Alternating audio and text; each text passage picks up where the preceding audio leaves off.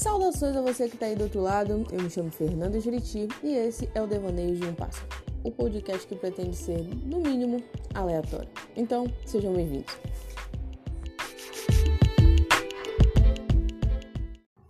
Esse primeiro episódio fará parte de uma série de podcasts organizado pela professora e doutora Juliana Dourado, da Universidade da Integração Internacional da Lusofonia Afro-Brasileira, a Unilab.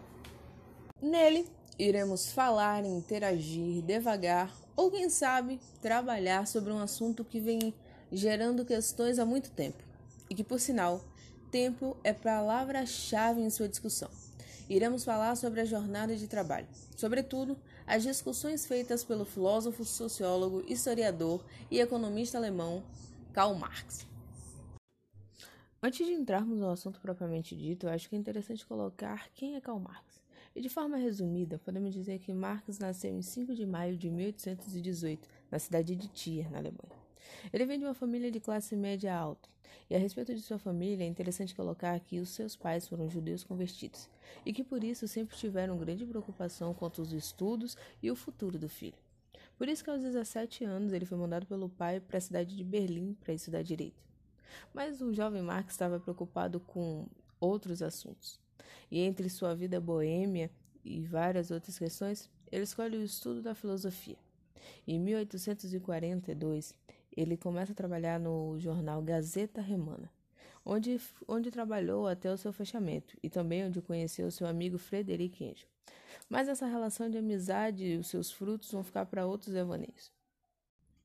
Mesmo tendo vindo de uma família de classe média alta, vantagens nunca estiveram muito ligadas a Marx. Sobretudo depois de ter feito a escolha por um ramo de estudo ao qual os pais com certeza não afirmavam, teve muitas dificuldades financeiras, chegando ao fato de ter sete filhos, dos quais somente três chegaram à vida adulta. Em meio a esse contexto de dificuldades, Marx se via em meio a uma Europa de expansões tecnológicas e de capital. E não, eu ainda não estou falando de robôs, impressoras 3D, computadores ou um smartphone como o que você está usando para acompanhar esse podcast. Me refiro a um contexto e fruto da Revolução Industrial, que tem seu início a partir da segunda metade do século XVIII e se expande por todo o mundo com o surgimento da indústria e a consolidação do processo capitalista. O surgimento da indústria alterou a dinâmica econômica mundial e também o estilo de vida empregado. Foi aceleração da produção de mercadorias de um lado, exploração dos recursos naturais de outros, e em meio a isso, grandes transformações no processo produtivo e nas relações de trabalho. E é justamente sobre as relações de trabalho que o jovem Marx vai se debruçar. Segundo o professor Rodrigo Vieira do podcast Sociologia, o pensamento de Marx está dividido em dois grandes momentos. Um primeiro, ligado à sua formação, no qual o autor estava preocupado com os desdobramentos políticos das revoluções que estavam ocorrendo e com o desenvolvimento das suas noções sobre classes sociais. O segundo momento, o que seria um aprofundamento das dinâmicas internas das disputas de classes, é onde Marx constrói as suas noções a respeito do trabalho. O trabalho em Marx é, ao mesmo tempo, responsável pela colocação do homem enquanto humano, ou seja, uma autogênese do homem através das transformações da natureza, e também um elemento subordinado ao capital. Em outras palavras, é o trabalho o gerador de riqueza.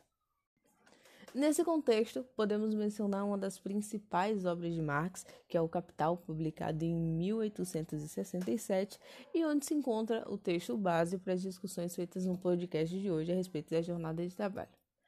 Aproveitando, responde aí: o que, é que você acha que é a jornada de trabalho? Como é que ela é dividida? Como funciona? O que conta como jornada de trabalho? A grosso modo, a jornada de trabalho se refere ao período durante o qual o trabalhador está disponível ao empregador. Aquele processo de bater ponto, na teoria, as comuns 44 horas semanais aqui no Brasil. Mas só isso não é suficiente. E Marx parte do pressuposto de que, enquanto trabalhadores, estamos vendendo a nossa força de trabalho. Nosso tempo se torna uma mercadoria. A grosso modo, a jornada de trabalho se refere ao período durante o qual o trabalhador está disponível ao empregador. aquele processo de bate-ponto, na teoria, as comuns 44 horas semanais aqui no Brasil. Mas só isso não é suficiente, e é o que Marx vai destrinchar no capítulo 8 de O Capital. Marx parte do pressuposto de que, enquanto trabalhadores, estamos vendendo a nossa força de trabalho. Nosso tempo se torna uma mercadoria. E se voltarmos a alguns capítulos no livro, a gente pode ter uma noção de que o que dá valor à mercadoria é o próprio trabalho. Dessa forma, poderíamos pensar que, quanto mais trabalharmos, mais valor nosso tempo teria e, consequentemente, ganharíamos mais. Mas é isso que acontece? Na real é que não. O trabalho enquanto mercadoria, abre aspas, distingue-se da multidão das outras mercadorias pelo fato de que seu consumo cria valor e valor maior do que ela mesma custa. Poderíamos tomar como exemplo o consumo de outras mercadorias. Ao comprar qualquer mercadoria propriamente dita, um vidro, um pacote de biscoito ou algo do tipo, você usa ela até que aquela quantidade de produto seja acabada.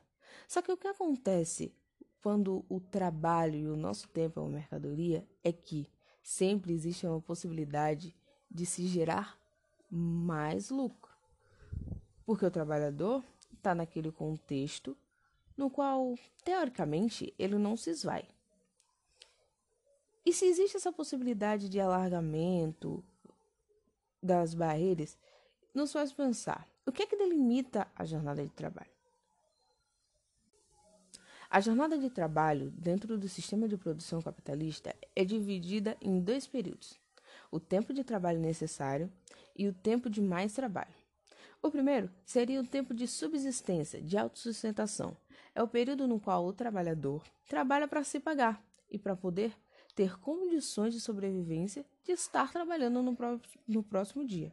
Já o tempo de mais trabalho é todo o trabalho executado posterior ao tempo de trabalho necessário, e ele configura a mais-valia, ou seja, o gerador de lucro para o capitalista. Tendo em vista que o trabalho é uma forma diferente de mercadoria e que sempre existe a possibilidade de um alargamento, nos faz surgir a pergunta aqui: o que é que faz trabalharmos 12, 8 ou 16 horas por dia?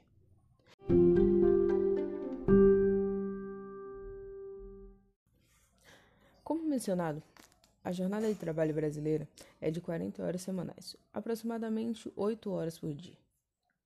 Mas se pararmos para pensar, isso não é prático.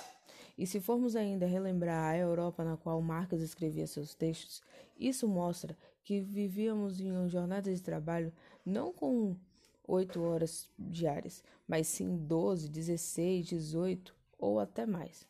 O que muda de um tempo para outro, segundo Marx, são limites e limites físicos e morais. Os limites físicos, como o próprio nome já remete, são voltados às questões de necessidade do próprio corpo, porque afinal de contas, uma pessoa que trabalha 18 horas por dia não vai durar muito tempo repetindo esse trabalho cotidianamente. Já os limites morais variam de cultura e de tempo. Vai depender uma questão religiosa quanto àquela cultura ou até mesmo de práticas ou comportamentos. Quem sabe um apreço maior pela família ou um convívio mais afinco. Esses limites são muito elásticos e a variação da jornada de trabalho se move, portanto, dentro de barreiras físicas e sociais. Nas palavras de Marx, aspas, a jornada de trabalho é, portanto, determinável, mas em si e para si indeterminável. Fechar aspas. E por mais que estejamos falando de limite, a avidez do capitalista pelo mais trabalho não se esvai. Apesar de passados tantos anos, ainda lidamos com a ideia, por exemplo, de karoshi, onde trabalhadores japoneses literalmente trabalham até a morte em busca de mais trabalho. E vale ressaltar que isso acontece não necessariamente pela busca desenfreada de um trabalhador por mais trabalho, mas sim porque é nas crises que o capitalista encontra a oportunidade de fazer com que o trabalho, por mais que seja feito cada vez mais e por muito mais tempo, ainda seja desvalorizado. Quem impera aqui não é o trabalho, nem o tempo, pois o capital tem um único impulso vital, o impulso de se valorizar. Pouco importa que se para se, se manter de pé o trabalhador precise usar de, de algum tipo de droga ou remédio para se manter acordado, ou que chegue em dado momento que seu corpo não aguenta mais, pois aquele trabalhador simplesmente será descartado. A busca é sempre por mais trabalho.